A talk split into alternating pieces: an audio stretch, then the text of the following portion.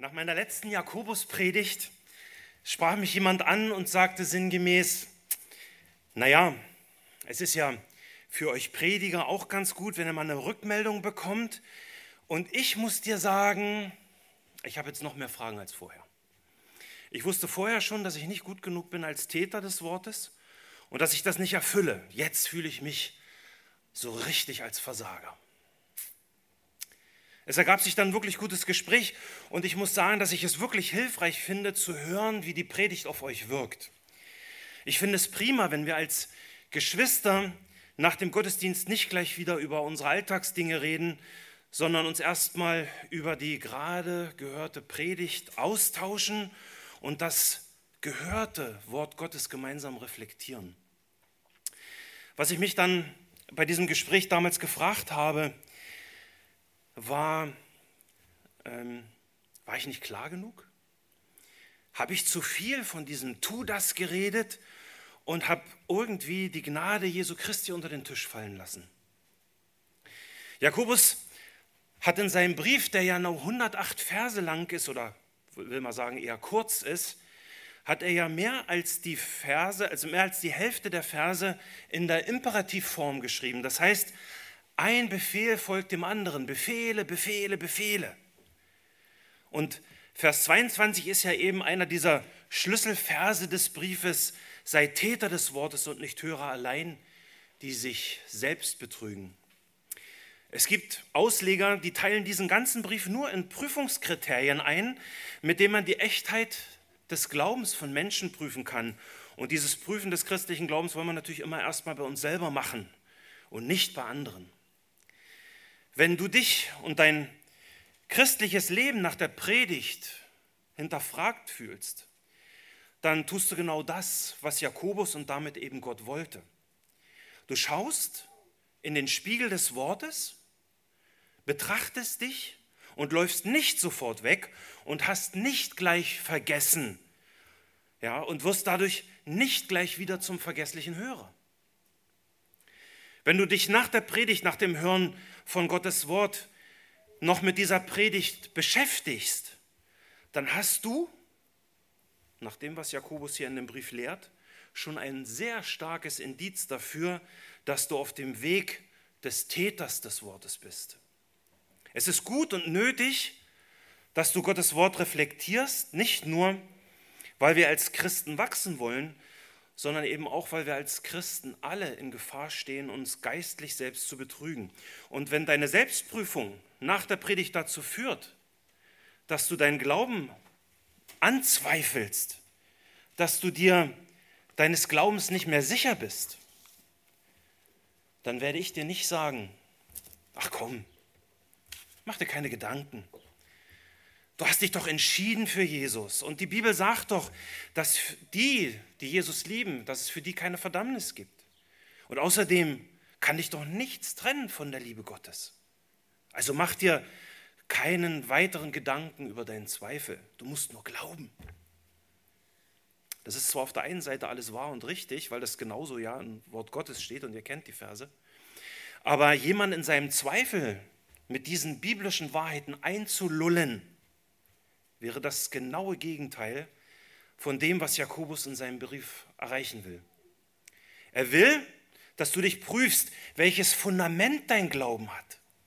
Und wenn du nach der Predigt, und zwar egal wer hier steht, an deinem Glauben zweifelt, zweifelst, dann könnte es berechtigte Gründe dafür geben. Deswegen werde ich dich nicht einlullen, damit du dich in einer falschen frommen Sicherheit wiegst. Die richtige Frage ist in einem solchen Falle, warum zweifelst du? Was sind die Gründe für deinen Zweifel? Nun, die Gründe, die uns unsere Heilssicherheit rauben, kann man sehr grob gesehen in zwei verschiedene Kategorien bzw. Gruppen einteilen. Einerseits kann es wirklich sein, dass wirklich Sünde und Versagen in deinem Christenleben da ist und dass es das gibt und du deswegen zweifelst. Und wenn du nicht weißt, wovon ich rede, dann empfehle ich dir nochmal die Pfingstsonntagspredigt über den Heiligen Geist von Alex Arza anzuhören. Denn nur der Heilige Geist kann dir dieses innere Zeugnis geben und das in dir bewirken, dass du wirklich ein Kind Gottes bist. Er hat darüber geredet. Und auch als wiedergeborene Christen kannst du und kann ich durch deine Sünden und dein Versagen den Heiligen Geist betrüben. Und zwar so sehr betrüben, dass du dieses innere Zeugnis des Heiligen Geistes verlierst. Das solltest du auf keinen Fall ignorieren. Andererseits kann es auch sein, dass du einfach falsch über Gott und über sein Wort denkst. Ich hatte das schon mal gemacht, aber ich will euch nochmal dieses, dieses Zitat von Tosa vorlesen.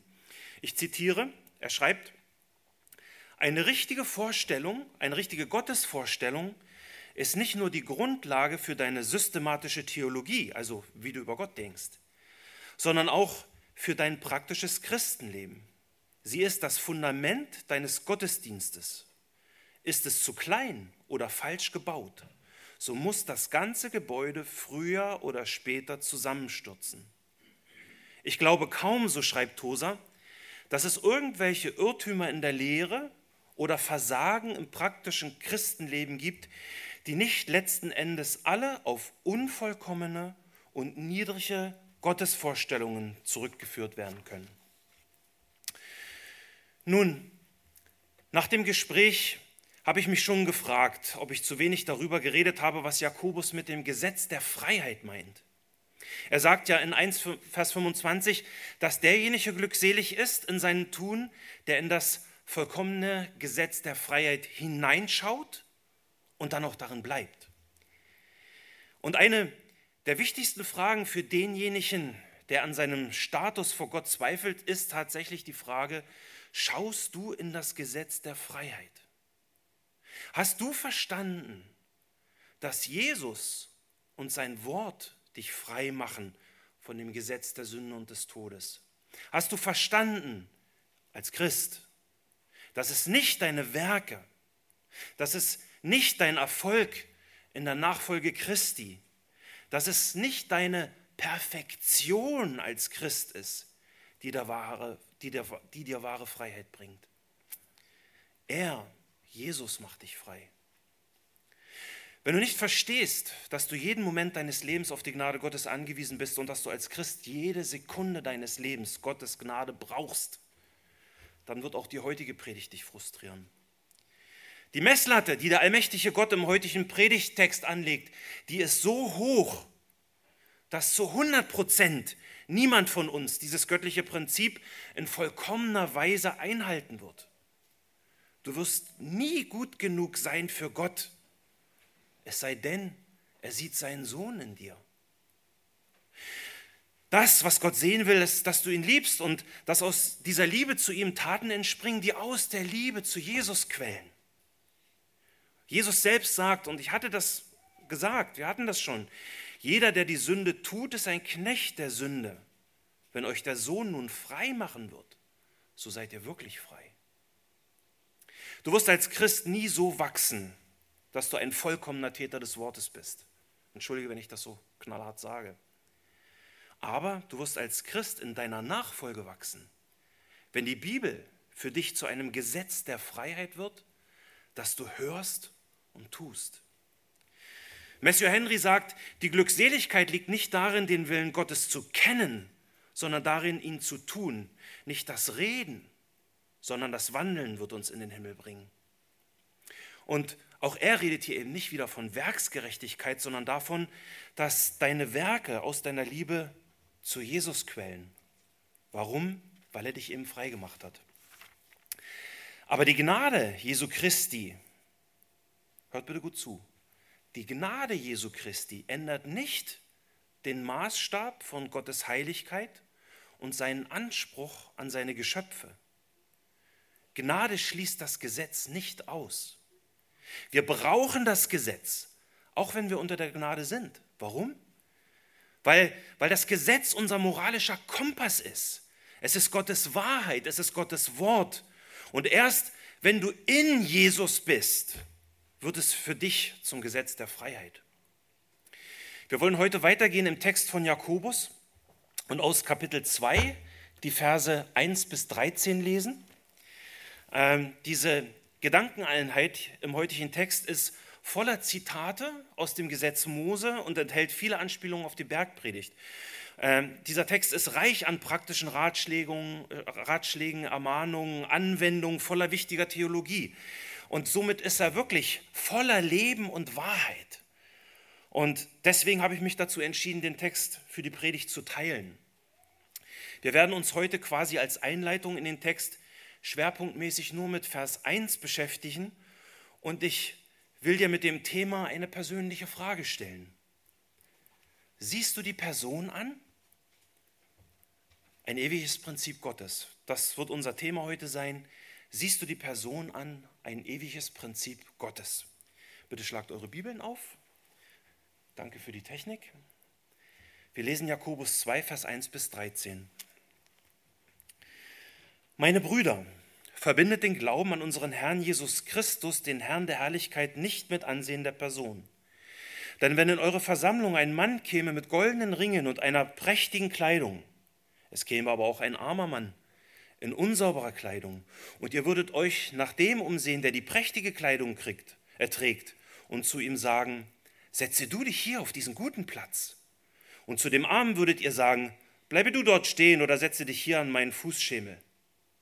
Würdet ihr dann nicht Unterschiede unter euch machen und nach verwerflichen Grundsätzen richten? Hört, meine geliebten Brüder, hat nicht Gott die Armen dieser Welt erwählt, dass sie reich im Glauben würden und Erben des Reiches, das er denen verheißen hat, die ihn lieben?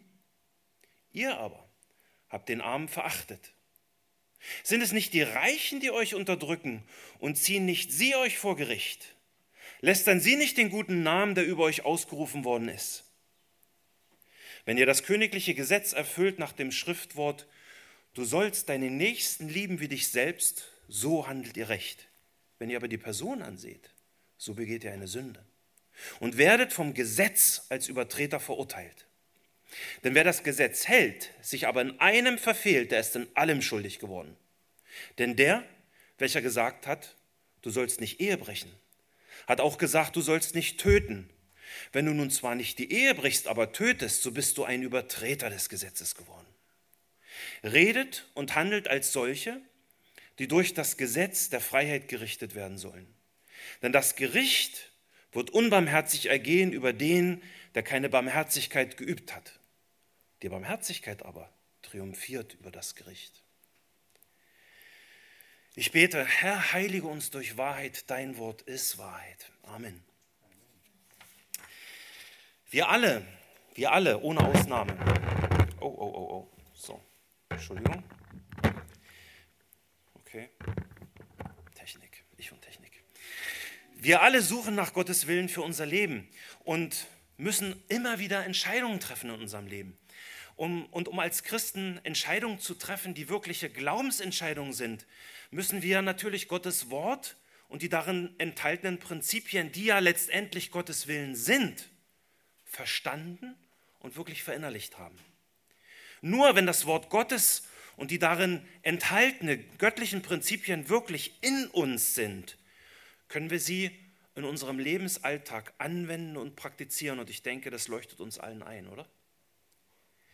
Ein Prinzip ist per Definition eine allgemeingültige Regel, die wir zur Richtschnur unseres Handelns machen und durch die wir in uns, in unserem Denken und Handeln leiten lassen. Und wenn wir von einem biblischen Prinzip reden und es auch formulieren, dann heißt das immer, dass sich dieses Prinzip wie ein roter Faden durch die ganze Schrift ziehen muss. Ja, du musst überall in der Bibel direkt oder indirekt dieses Prinzip wiederfinden. Und wenn jemand ein biblisches Prinzip aus nur einer Bibelstelle ableitet, und das gibt es leider, dann werdet bitte hellhörig, denn so fängt meist Irrlehre an. Ich habe uns zum heutigen Vers, aus dem wir eben dieses ewige Prinzip Gottes ableiten wollen, vier Punkte mitgebracht. Erstens, wir sind gemeint. Zweitens, das göttliche Prinzip. Drittens, die ungöttliche Verbindung. Und viertens, das göttliche Vorbild. Also, erstens, wir sind gemeint. Meine Brüder, so beginnt Jakobus diesen Abschnitt und meist beginnt er mit dieser Anrede eine neue Gedankeneinheit. Er benutzt dieses Wort in diesem ganzen Brief achtmal und das eben nicht nur in einem technischen Sinne, um irgendwie diesen Brief irgendwie ein bisschen besser verständlich zu machen und zu gliedern. Nein, er schreibt wirklich an seine Brüder. Er fühlt sich mit seinen jüdischstämmigen Brüdern sehr stark verbunden. Die Briefempfänger sind ja nach Kapitel 1.1 die zwölf Stämme in der Zerstreuung. Das heißt, sie leben nicht mehr in ihrem gelobten Land, weil sie verfolgt werden. Sie mussten fliehen. Sie standen unter extremem Druck. Der Brief startet ja im ganzen ersten Kapitel gleich erstmal mit diesem Thema von den von außen kommenden Versuchungen und Prüfungen und Anfechtungen und welchen Sinn sie eben haben für die Gläubigen. Wir hatten das alles schon. Aber Jakobus gibt eben in seinem Brief nicht nur irgendwelche weisen Ratschläge so aus der Ferne, wie sie mit der Versuchung umgehen soll und welchen Sinn sie haben. Nein, er leidet mit ihnen. Er leidet mit ihnen und ist auch, wenn sie, getrennt, wenn sie getrennt sind voneinander, trotzdem gedanklich bei ihnen. Und das ist ja typisch für einen guten Hirte. Ja, der gute Hirte, der leidet mit den Schafen. Und möglicherweise stammten einige dieser Leute, an die er hier schreibt, sogar aus der Jerusalemer Gemeinde. Ich spekuliere da ein bisschen, aber es kann durchaus sein, dass er einige von den Briefempfängern persönlich kannte aus der gemeinsamen Jerusalemer Zeit. In Vers 2 schreibt er, wenn in eure Versammlung ein Mann käme. Eure Versammlung. Jakobus spricht hier von der gottesdienstlichen Zusammenkunft der Briefempfänger und im Kontext von dem ganzen Brief wird ja sehr klar, dass er die Art und Weise, wie diese Brüder ihren Gottesdienst feiern, recht gut kennt. Interessant ist aber hier, dass, es hier, dass er hier für dieses Wort Versammlung das hebräische Wort Synagoge benutzt. Und das kennen wir ganz gut. Auch hier in Berlin gibt es die neue Synagoge, wo die Juden sich eben zum Gottesdienst versammeln. Nur hier, hier im Brief schreibt Jakobus eben an seine jüdischen Brüder, die den Herrn Jesus, den Herrn der Herrlichkeit, als ihren Retter erkannt haben. Sie versammeln sich im Namen Jesu irgendwo in der Zerstreuung zum Gottesdienst und Jakobus bezeichnet das als Synagoge. Jakobus identifiziert sich mit diesen jüdischen Gläubigen und erinnert sie an ein Prinzip, das sie zwar gut aus dem Gesetz Mose kennen, aber das sie eben nicht konsequent ausleben. Jakobus sieht, dass seine Brüder, obwohl sie zum Glauben an Jesus gekommen sind, zwar in das Gesetz der Freiheit hineinschauen, aber er sieht auch, dass sie nicht dabei bleiben. Er sieht, dass sie vergessliche Hörer sind und nicht Täter des Wortes. Mit anderen Worten, sie sind eben in Selbstbetrug gefangen. Jakobus führt hier in Vers 1 also die Gedankeneinheit aus 1.25 weiter. Jakobus 1.25 nochmal zur Erinnerung. Wer aber hineinschaut in das vollkommene Gesetz der Freiheit und darin bleibt, dieser Mensch, der kein vergesslicher Hörer, sondern ein wirklicher Täter ist, er wird glückselig sein in seinem Tun. Wenn Jakobus seine Brüder in der, in der Zerstreuung jetzt im Folgenden kritisiert im Brief, für ihren vermeintlichen Gottesdienst, dann tut er das aus einem Motiv der Liebe und Anteilnahme am Leben seiner Brüder. Und das schauen wir uns alles später nochmal an.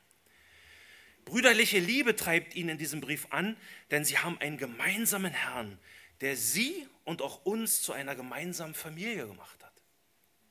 Er spricht hier, wie im ersten Vers des Briefes, vom Herrn Jesus Christus, dessen Sklave er ist. Und hier in 2 Vers 1 bezieht er diese zerstreuten Juden mit ein und stellt, sie, und stellt sich mit ihnen auf dieselbe Stufe. Er schreibt, unser Herr Jesus Christus. Sie teilen den Glauben wirklich miteinander. Und Jakobus schreibt, meine Brüder, und dann stellt er ihnen dieses ewige Prinzip vor Augen, das sie eigentlich ganz genau kennen. Das geht uns ja auch oft so. Wir kennen Dinge aus der Bibel ganz genau und brauchen trotzdem die Erinnerung. Und das bringt mich eben zum zweiten Punkt der heutigen Predigt, das göttliche Prinzip. Lasst uns bitte nochmal Jakobus 2, Vers 1 lesen. Jakobus 2, Vers 1. Meine Brüder, verbindet den Glauben an unseren Herrn Jesus Christus, den Herrn der Herrlichkeit, nicht mit Ansehen der Person. Ich staune bei Jakobus immer wieder, das ist so einfach zu verstehen, Glaube und die Person ansehen passen nicht zusammen. Wir schaden dem Glauben, wir schaden unserem christlichen Zeugnis, wir verunehren Gott, wenn wir die Person ansehen. Ansehen der Person heißt, dass du jemanden aufgrund von äußeren und damit oberflächlichen Kriterien bewertest bzw. beurteilst. Du taxierst jemanden und steckst ihn in die Schublade. Wenn du die Person ansiehst, dann tust du genau das, was die Welt von dir erwartet. Du sortierst Menschen in Kategorien nach Rasse, nach Religion, nach sozialem Umfeld, nach sozialem Rang und so weiter und so weiter. Alle reden in dieser Welt von Freiheit, Gleichheit, Brüderlichkeit, Solidarität. Und das sind ja wirklich viele ethische Werte, die wir auch als Christen sehr, sehr wertschätzen. Aber die Wahrheit ist, dass unsere Gesellschaft, dass diese ganze Welt, in der wir leben, zutiefst gespalten ist. Warum? Weil wir alle ohne Ausnahme mehr oder weniger die Person ansehen. Das liegt uns im Blut, das ist unsere Natur. Kleider machen Leute, oder? Ein Beispiel. Neulich musste ich während des Baueinsatzes in Wolin mein Auto in die Werkstatt bringen. Und aus Zeitgründen äh, bin ich der Einfachheit halber in meinen dreckigen Arbeitsklamotten geblieben, voller Staub, voller Dreck, voller Ofenruß. Ja, ich bin in das Autohaus gefahren und ich dachte mir einfach, naja, fährst du schnell hin, gibst das Auto ab. Ja, kein Problem. Aber als ich in das Autohaus ging und dann mich der taxierende Blick der Empfangsdame traf, ja, dieses für Berliner Verhältnisse wirklich sehr kleinen Autohauses, ja, da wusste ich sofort, Alexander, du hast einen Fehler gemacht. Sie war mit ihren Worten schon reserviert höflich, aber ihr Blick sagte, was will dieser dreckige Penner hier? Dem Werkstattmeister war mein Aufzug egal, er wusste offensichtlich, was es heißt, dreckig zu sein, er interessierte sich bloß für mein Auto. Er hatte gute Arbeit gemacht. Ähm, einige Tage später holte ich mein Auto ab und ich hatte aus meinem Fehler gelernt. Ähm, diesmal kam ich sauber gebürstet und geschniegelt mit Jackett und was glaubt ihr, wie die Empfangsdame reagiert hat? Nun, sie war überaus höflich und bemüht und sie erkannte mich überhaupt nicht in dem Aufzug und ich musste erst meinen Namen und den Autotyp sagen, damit sie mich zuordnen kann. Wie gesagt, es war ein sehr kleines Autohaus. Und da muss man wirklich sagen, ja, das Sprichwort, das stimmt. Ja, Kleider machen Leute. Und als ich dann noch am Ende die ziemlich hohe Rechnung ohne Zetern und Jammern bezahlt habe, überschlug sie sich vor Freundlichkeit und meinte, wie schön es doch wäre, wenn ich zu ihrem Autohaus wechsle. Das ist Ansehen der Person. Und Geschäftssinn natürlich. Aber ich will, ich will gar nicht mit dem Finger auf andere Leute zeigen, ja? denn ich weiß selber, wie oft ich mich selbst dabei erwische, dass ich Menschen taxiere. Und manchmal treffe ich sogar Menschen, ich weiß nicht warum, ich habe sie noch nie gesehen, ich habe mich noch nie ein Wort mit ihnen unterhalten und trotzdem sind sie mir irgendwie unsympathisch und ich mache einen Bogen um sie. Das ist Ansehen der Person. Und als letzte Woche die Gefährdetenhilfe bei uns in Wolin war, konnten die Männer viel davon erzählen, was es bedeutet, die Person anzusehen. Sie mit ihren kaputten, von Drogen, Alkohol und Gewalt bestimmten Leben, mit dieser, dieser verdorbenen Vergangenheit wurden oft nur als Dreck, als Abfall der Gesellschaft behandelt. Sie hatten früher keine Ahnung davon, was Liebe ist und was echte Liebe bedeutet. Wir haben viel darüber geredet. Und einer, so ein, so so ein ganz harter Kerl, ja, der war erst frisch bei der gefährdeten Hilfe, der sagte dann letzte Woche so beim Arbeiten zu mir, ich habe es noch nie erlebt, dass Leute so freundlich und offen zu mir sind wie hier in Wolin ich fühle mich echt angenommen. Dieser harte Kerl wusste genau, was es heißt, die Person anzusehen. Und ich wette, dass jeder von euch schon ähnliche Dinge erlebt hat und ähnliche Begegnungen hatte. Ja, die Welt sieht die Person an. Aber die biblische Wahrheit ist, bei Gott gibt es kein Ansehen der Person. Vorhin sagte ich, dass ein biblisches Prinzip sich in der ganzen Schrift wiederfinden muss. Und das will ich euch jetzt aufzeigen.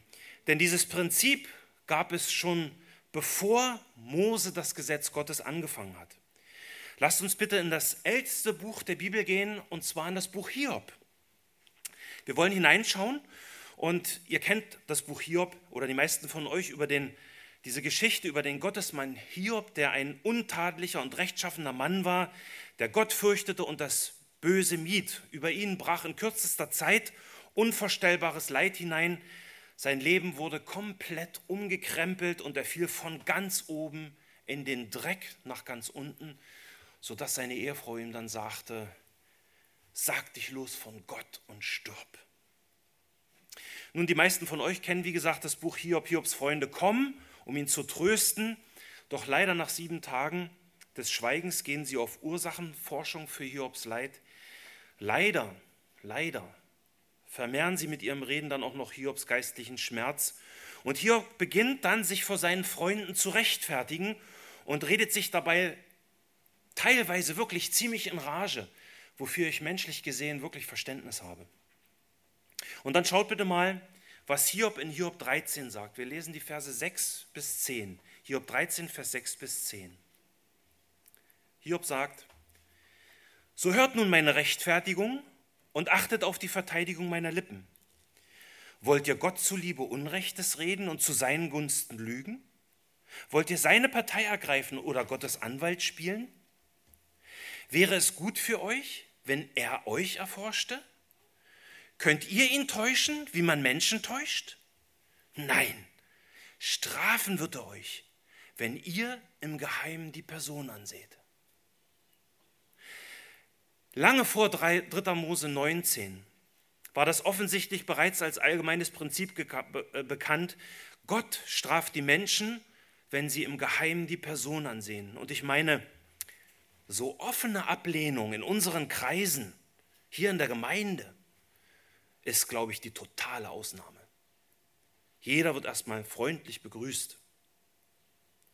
Aber was ist mit unserem Herzen? Was ist mit unserem inwendigen, verborgenen Menschen? Hiob sagt im Geheimen. Das Ansehen der Person, dieses Taxieren passiert im Geheimen, im Verborgenen. Wir sehen das bei anderen erstmal überhaupt gar nicht. Aber wenn wir in den Spiegel des Wortes Gottes schauen, dann kann es schon sein, dass wir es bei uns selbst merken. Gott aber, Gott sieht in das Geheime und wird es strafen. Wohl dem, der verstanden hat, was das Gesetz der Freiheit bedeutet und dadurch aus Gnade lebt. Nun, hier im Buch Hiob entwickelt sich eine Schlacht von Rede und Gegenrede und die Freunde Hiobs argumentieren sich wirklich um Kopf und Kragen. Und am Ende des Buches muss Hiob sogar auf Gottes Anweisung hin Brandopfer für seine drei Freunde bringen, weil sie mit ihrem eitlen Gerede Gottes Zorn geweckt haben. Aber Eliu, Eliu, der sagt wirklich sehr viele und grundlegende Sachen. Und auf einen Teil davon möchte ich in unserem heutigen Zusammenhang eure Aufmerksamkeit lenken. Lasst uns bitte mal in Hiob 34 springen. Hiob 34, Vers 12 bis 19. Hiob 34, Vers 12 bis 19. Elia, äh, Eliu sagt folgendes und achtet bitte mal darauf, was für ein hohes Bild er hier zeigt, was er hat von, der, von Gottes Souveränität. Eliu sagt, ja wahrlich, Gott handelt nicht gesetzlos und der Allmächtige beugt das Recht nicht. Wer hätte ihm die Erde unterstellt und wer hat den ganzen Erdkreis gegründet? Wenn er, wenn er nun, wenn er nur noch auf sich selbst achtete und seinen Geist und Odem wieder zurücknehme, so würde alles Fleisch miteinander vergehen und der Mensch zum Staub zurückkehren. Hast du nun Verstand, so höre dies und schenke der Stimme meiner Worte Gehör. Könnte auch einer herrschen, der das Recht hast oder willst du den Gerechten, den Mächtigen schuldig sprechen? Darf man zum König sagen, du Nichtsnutz, zu Edlen, du Gottloser? Wie viel weniger zu dem, der die Person der Fürsten nicht ansieht und den Vornehmen nicht mehr achtet als den Geringen, denn sie sind alle das Werk seiner Hände. Hier steht es nochmal ganz klar, Gott sieht die Person nicht an, Gott achtet den Vornehmen nicht mehr als den Geringen. Warum tut Gott das nicht? Die Person ansehen? Vers 19 gibt eine klare Begründung. Denn sie sind alle das Werk seiner Hände. Alle Menschen sind seine Geschöpfe, egal welche Rasse, egal welche Nationalität, egal welcher sozialer Status. Alle Menschen sind von ihm geschaffen und zwar in seinem Ebenbild. So fängt ja die Bibel an, 1. Mose 1, 27. Und Gott schuf den Menschen in seinem Bild, im Bild Gottes schuf er ihn, als Mann und Frau schuf er sie. Auf diese Wahrheit bezog sich Eliu. Ja. Wir sind alle das Werk seiner Hände. Würde Gott seinen Geist und Odem wieder zurücknehmen, so würde alles Fleisch miteinander vergehen. Und der Mensch, wir alle, würden sofort wieder zu Staub werden. Vor ihm sind alle gleich. Wieder eine sehr einfache Wahrheit. Wenn du diese einfache Wahrheit verstanden hast, dann frage ich dich, und diese Frage stelle ich mir selbst immer wieder, wenn ich mit Ansehen der Personen kämpfe. Woher bitte nimmst du das Recht, jemand anderen schief anzugucken? Nur weil er nicht so ist, wie du es erwartest oder gerne hättest. Jeder Mensch ist in der Ebenbildlichkeit Gottes geschaffen. Und auch wenn diese Ebenbildlichkeit durch Sünde zerstört und verschüttet ist, hast du und habe auch ich nicht das Recht, die Nase zu rümpfen.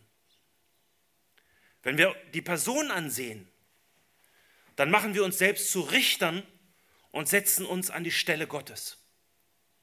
Und und das ist genau das, was Jakobus im, im, Kopf hat, als er uns diesen heutigen Vers gab, dass wir unseren Glauben nicht mit Ansehen der Person verbinden sollen. Das Ansehen der Person verbindet das Richten der Person. Jakobus war, Jakobus war ein exzellenter Kenner des Gesetzes und er bezieht sich im heutigen Vers zweifellos auf 3. Mose 19. Denn Mose greift selbst hier auf dieses vorgesetzliche Prinzip zurück, das eben Hiob und Elio schon völlig allgemein bekannt war. Und da greift Mose hier wieder zurück und führt es weiter. Und Mose teilt uns hier eben Gottes Willen mit. Schaut mal bitte 3. Mose 19, Vers 15. Ihr sollt keine Ungerechtigkeit begehen im Gericht. Du sollst weder die Person des Geringen ansehen, noch die Person des Großen ehren, sondern du sollst deinen Nächsten gerecht richten. Seht ihr hier diese Verbindung von Ansehen der Person und Richten? Ich hoffe ja. Und wenn wir weitergehen, bevor diese neue Generation nach 40 Jahren, also Israels, diese neue Generation Israels nach 40 Jahren Wüstenwanderung nun endlich in das gelobte Land gehen darf, wiederholt Mose den jungen Leuten nochmal diese zeitlose Wahrheit, dass Gott die Person nicht ansieht. 5. Mose 10, Vers 16 und 17. Hören wir auf 5. Mose 10, Vers 16 bis 17. Mose sagt der neuen Generation, so beschneidet nun die Vorhaut, die Vorhaut eures Herzens und seid nicht mehr halsstarrig. Denn der Herr, euer Gott, er ist der Gott der Götter und der Herr der Herren, der große, mächtige und furchtgebietende Gott, der die Person nicht ansieht und kein Bestechungsgeschenk annimmt. Nun, vermutlich wisst ihr alle, was hier so klar und verständlich steht, wurde bald wieder vergessen. Und es ging mit Höhen und Tiefen insgesamt absolut bergab mit dem Volk Israel. Der Vers, und jeder tat, was recht war in den, in den Augen, beschreibt die damalige und wie ich finde auch die heutige Zeit sehr gut. Gottes Wort spielt im Allgemeinen keine Rolle mehr in dieser Welt und man tut, was man für richtig hält. Aber Gott schenkt immer wieder mal einen König, der Reformen durchführte und für geistliche Erneuerung im Volk sorgte. Das war in Israel so, das war auch mit der Gemeinde so. Denken wir, vor 500 Jahren hatten wir Luther, ja, und 500 nach, 500 etwa, so rund 500 Jahre nach Mose lebte König Josaphat von Juda, der dieses königliche Prinzip, die Person nicht anzusehen, als wichtigen Schlüssel für die geistlichen Reformen verstanden hat. Von ihm lesen wir in 2. Chronik 19. Schaut bitte 2. Chronik 19, Vers 4 und 7. Da steht, danach blieb Josaphat in Jerusalem, dann ging er wieder aus unter das Volk von Beersheba bis zum Bergland von Ephraim und führte sie zu dem Herrn, dem Gott ihrer Väter, zurück. Und er bestimmte Richter im Land, in allen festen Städten Judas, Stadt für Stadt. Und er sprach zu den Richtern, habt Acht, was ihr tut, denn ihr haltet das Gericht nicht für Menschen, sondern für den Herrn. Und er ist mit euch beim Urteilsspruch. So sei denn der Schrecken des Herrn über euch. Nehmt euch in Acht, was ihr tut, denn bei dem Herrn, unserem Gott, gibt es weder Unrecht, noch Ansehen der Person, noch Bestechlichkeit. Auch das ist wieder so einfach, verständlich und klar formuliert, dass ich euch und mir selber auch nur zurufen möchte und will, lasst uns darauf acht haben, was wir tun. Denn bei dem Herrn gibt es kein Ansehen der Person. Habt Acht, was ihr tut, denn bei unserem Gott gibt es keine willkürliche Bevorzugung, Bevorzugung oder Benachteiligung. Er sieht die Person nicht an und wir sollten das auch nicht tun. Man könnte natürlich noch viel mehr Stellen zu diesem Thema ansehen, allein die Sprüche sind voll von diesem Thema. Aber diese paar Verse habe ich eben ausgewählt, um euch diesen roten Faden des biblischen Prinzips im Alten Testament aufzuzeigen. Und dieses Prinzip gab es eben schon vor der Gesetzgebung am Berg Horeb an Mose. Und das Ausleben dieses Prinzips war immer die Grundlage oder eine der Grundlagen für die Erneuerung, für die geistliche Erneuerung in Gottes Volk. Und Jesus, der ja die vollkommene Erfüllung des Gesetzes ist, führte diesen roten Faden des Prinzips natürlich weiter. Genauso wie die Apostel in ihren neutestamentlichen Schriften. Und das göttliche Prinzip ist, es gibt, kein, es gibt bei Gott kein Ansehen der Person. Punkt. Wenn du die Person ansiehst, siehst, machst du dich selbst zum Richter und nimmst Gottes Platz ein. Und das bringt mich zum dritten Punkt, die ungöttliche Verbindung. Die ungöttliche Verbindung. Nochmal Jakobus 2, Vers 1. Jakobus 2, Vers 1. Meine Brüder, verbindet den Glauben an unseren Herrn Jesus Christus, den Herrn der Herrlichkeit, nicht mit Ansehen der Person. Warum bin ich jetzt so lange auf diesem heutigen Vers, auf diesem so offensichtlichen Prinzip herumgeritten? Erinnert ihr euch noch an das Zitat von Tosa? Tosa schreibt, ich glaube kaum, dass es irgendwelche Irrtümer in der Lehre oder Versagen im praktischen Christenleben gibt, die nicht letzten Endes alle auf unvollkommene und niedrige Gottesvorstellungen zurückgeführt werden können. Wenn dieses Prinzip so offensichtlich ist, warum tun wir es dann nicht einfach? Tosa hat recht. Unser Versagen im praktischen Christenleben und unsere Irrtümer in der Lehre haben letztendlich immer etwas mit unserer Gottesvorstellung zu tun. Und das ist genau unser Problem, unsere mangelnde Gottesvorstellung. Trotzdem wir dieses Prinzip so gut kennen, sind wir so oft nicht Täter des Wortes und sehen im Geheimen doch die Person an und rümpfen innerlich eben doch die Nase, wenn uns jemand nicht passt. Warum? Jakobus beantwortet diese Frage im heutigen Vers und redet eben von einer ungöttlichen Verbindung, die wir eingehen. Schaut nochmal Jakobus 2, Vers 1. Hier steht, verbindet den Glauben nicht mit Ansehen der Person. Die Schlachterübersetzung setzt an das Ende dieses Satzes ein Ausrufungszeichen, um die Befehlsform dieses Satzes zu unterstreichen. Wir haben hier ein Gebot Gottes. Er teilt hier den Gläubigen seinen Willen für ihr Leben mit. Und zwar, was sie nicht tun sollen. Verbindet nicht. Was sollen die Gläubigen nicht verbinden? Ihren Glauben mit Ansehen der Person. Das Wort, was Schlachter mit verbindet übersetzt, könnte man auch mit haben oder halten übersetzen. Das tun übrigens Luther und Elberfelder so. Und wörtlich könnte man das also übersetzen, seid nicht festhaltend. Seid nicht festhaltend. Und ich glaube den Griechisch-Spezialisten, die diesen Satz so übersetzen, seid nicht mit Ansehen der Person festhaltend. Und festhaltend gefällt mir wirklich sehr gut, denn wenn wir die Person ansehen, halten wir an den Grundsätzen der Welt fest. Wir, wir klammern und, und wir, wir klammern uns daran und verbinden uns mit diesen Grundsätzen der Welt, uns und unseren Glauben mit diesen, mit diesen Sichtweisen, mit diesen Denkweisen, mit diesen Vorurteilen und mit diesen Kategorien der Welt. Und wir halten dadurch fest an der Menschenfurcht und üben uns nicht an Gottesfurcht. Und diesen Aspekt der Menschenfurcht betont die Menge-Übersetzung sehr, sehr gut. Menge übersetzt den Vers, habt den Glauben, nicht so das Ansehen der Person, Klammer auf Menschengefälligkeit, damit verbunden ist. Wem willst du gefallen? Menschen oder Gott? Ja, wir wollen Gott und den Menschen gefallen. Aber oft geht das nicht. Und dann musst du dich entscheiden, wem du gefallen möchtest, Gott oder den Menschen. Und was eigentlich das Schlimmste ist, wenn wir an diesen Grundsätzen der Menschengefälligkeit festhalten, machen wir uns selbst zu Richtern über unseren Nächsten, den wir eigentlich lieben sollen. Mit diesem Vers und mit diesem ganzen Abschnitt verbindet hier Jakobus wieder das Gesetz Mose mit Kernlehren der Bergpredigt. 3. Mose 19 haben wir gerade gelesen. Und was sagt Jesus in der Bergpredigt zum Thema Richten? Matthäus 7, Vers 1 und 2 anfangen. Richtet nicht, damit ihr nicht gerichtet werdet. Denn mit demselben Gericht, mit dem ihr richtet, werdet ihr gerichtet werden. Das ist eine ernste Warnung. Wenn wir die Person ansehen, sie also nach unseren Maßstäben willkürlich bevorzugen oder benachteiligen, dann machen wir uns zum Richter. Und dann werden wir mit demselben Maß gemessen, den wir an unsere Nächsten anlegen.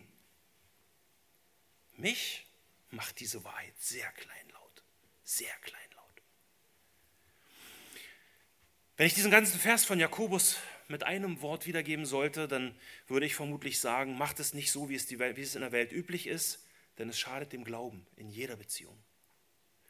Und diesen Punkt, dass es dem Glauben und dem Zeugnis Jesu schadet, dass der Glaube leidet, wenn wir als bekennende Christen die Person ansehen und uns von Menschengefälligkeit leiten lassen, das wird in der alten Luther-Übersetzung sehr betont. Luther, dieser wunderbare Hirte. Dort steht, liebe Brüder, haltet nicht dafür, dass der Glaube an Jesum Christum, unseren Herrn der Herrlichkeit, Ansehung der Person leide. Glaube an unseren Herrn Jesus, den Herrn der Herrlichkeit und Ansehen der Person beziehungsweise Menschengefälligkeit passt überhaupt gar nicht zusammen. Und um das wirklich zu verstehen, müssen wir nur unseren Blick auf Jesus richten. Was hat er uns für ein Vorbild hinterlassen? Hat er die Person angesehen? Und das bringt mich zum vierten Punkt, das göttliche Vorbild. Viertens, das göttliche Vorbild. Nochmal Jakobus 2, Vers 1 bitte. Und jetzt achtet bitte mal darauf in dem Vers, äh, welchen biblischen Titel Jakobus seinem großen Bruder und Herrn Jesus Christus hier zuordnet. Meine Brüder, verbindet den Glauben an unseren Herrn Jesus Christus, den Herrn der Herrlichkeit, nicht mit Ansehen der Person. Jesus ist der Herr. Er ist der Gesalbte und er ist der Herr der Herrlichkeit. Hier steht der bestimmte Artikel am Anfang, das heißt, Jesus ist die sichtbare Herrlichkeit Gottes in Person.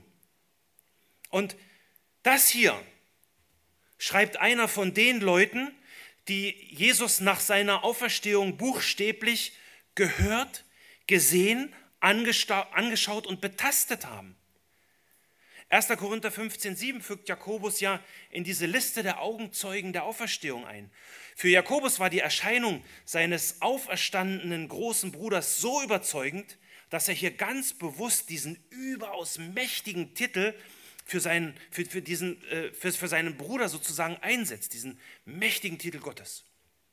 Jesus ist nicht nur Herr, er ist der Herr der Herrlichkeit. Er ist Mensch gewordener Gott. Oder wie es Johannes auf den Punkt bringt, wir hatten das vorhin schon, Johannes 1, Vers 14. Und das Wort wurde Fleisch und wohnte unter uns, und wir sahen seine Herrlichkeit, eine Herrlichkeit als des Eingeborenen vom Vater, voller Gnade und Wahrheit. Und hat dieser Herr der Herrlichkeit die Person angesehen? Hat er in Menschengefälligkeit gelebt? Oh nein, hat er nicht. Und ich hoffe, das ist euch allen klar. Jesu Leben war von Gottesfurcht geprägt. Er tat alle Zeit nur das, was den himmlischen Vater ehrt. Ansehen der Person oder Menschengefälligkeit, wie Menge übersetzt, war ihm völlig fremd. Und wenn dir das bis jetzt noch nicht klar war, dann empfehle ich dir wirklich mal ein gründliches Studium eines Evangeliums. Ja? Die vier Evangelium sind nicht irgendwelche unverständlichen, hochtheologischen Arbeiten. Sie sind in erster Linie Lebensberichte eines realen Menschen, der in seinem Alltag mit ganz ähnlichen Dingen kämpfen musste wie wir. Allerdings, Jesus war Gott und er wusste immer, was im Menschen war. Deswegen hätte eigentlich niemand den Menschen besser gefallen können als er. Jesus hätte jedem Menschen zu jeder Zeit geben können, was er meint zu brauchen. Was er meint zu brauchen. Aber was brauchen die Menschen damals und heute wirklich? Das Evangelium. Tu Buße und das Reich, das Reich Gottes ist nahe. Und ich bin der Weg und die Wahrheit und das Leben. Niemand kommt zum Vater als nur durch mich. Völlig ausschließlicher Glaube. Nur Jesus ist der Weg. Jesus verkündigte das Evangelium allen Menschen, ob sie es hören wollten oder nicht. Und er sah dabei die Person nicht an. Also ihm war es völlig gleichgültig, ob er einen jüdischen obersten Pharisäer vor sich hatte wie Nikodemus oder eine verachtete kananäische Frau, die sich selbst in der Position am Tisch als Hund, sich selber als Hund äh, am Tisch des Herrn ansah. Ja?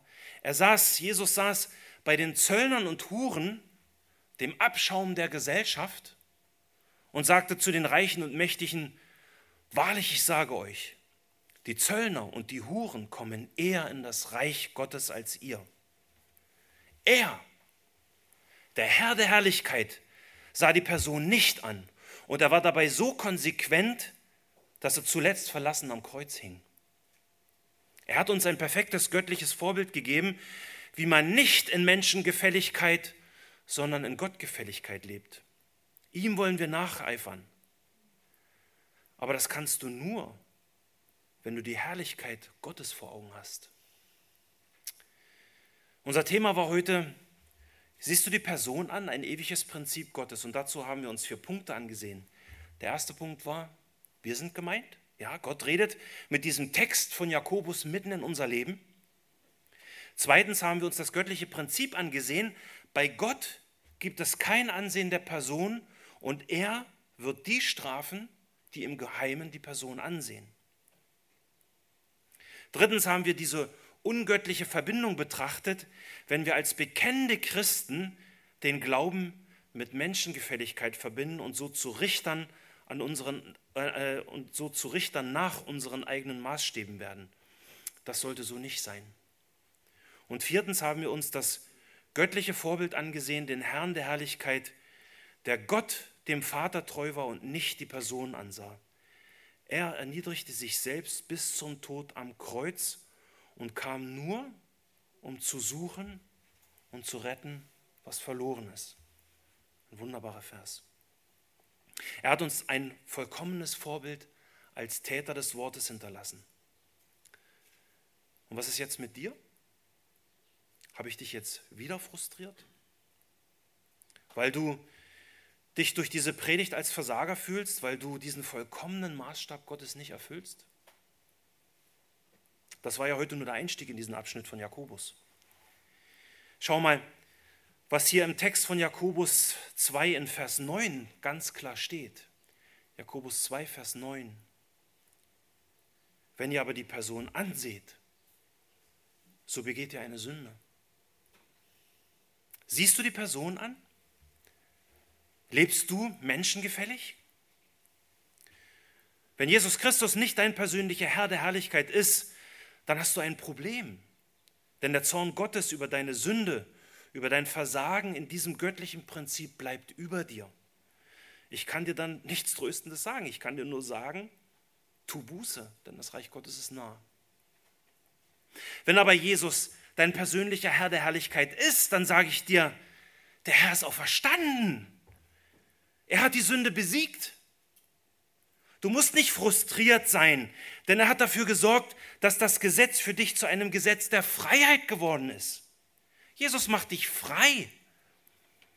Wenn wir mit Hilfe des Heiligen Geistes uns dabei erwischen, dass wir die Person ansehen, dass wir menschengefällig leben und versagen, dann Halleluja.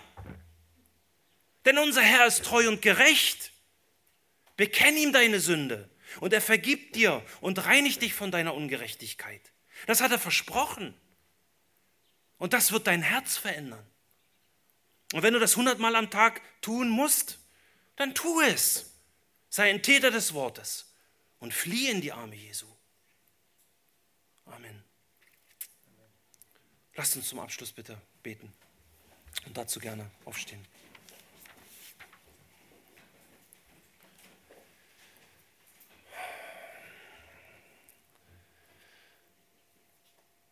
Herr Jesus, du bist wirklich das vollkommene Vorbild und ähm, ich weiß gar nicht, wie ich es ausdrücken soll, aber du bist der Herr der Herrlichkeit. Und obwohl du der Herrlichkeit, der Herr der Herrlichkeit bist, hast du dich so sehr erniedrigt, dass du geworden bist wie wir Menschen. Du hast in dieser Welt gelebt, du hast, bist in allen Dingen versucht worden wie wir, in ganz ähnlicher Weise. Und du weißt wirklich, was es bedeutet, in dieser Welt zu kämpfen, auch wenn man versucht, ein treuer Nachfolger zu sein. Und ich danke dir, dass du so, wie wir es gleich in dem Lied singen werden, du wirklich voller Liebe und voller Güte bist. Und ich danke dir, dass du immer mit offenen Armen dastehst, wenn wir unser Versagen erkennen und zu dir umdrehen. Herr, danke, dass du Sünde vergibst. Danke, dass du uns Wahrheit gibst. Danke, dass du uns dein Wort gibst. Und danke, dass bei dir jederzeit ein Neuanfang möglich ist. Herr, dafür will ich dir danken und will dich preisen. Amen.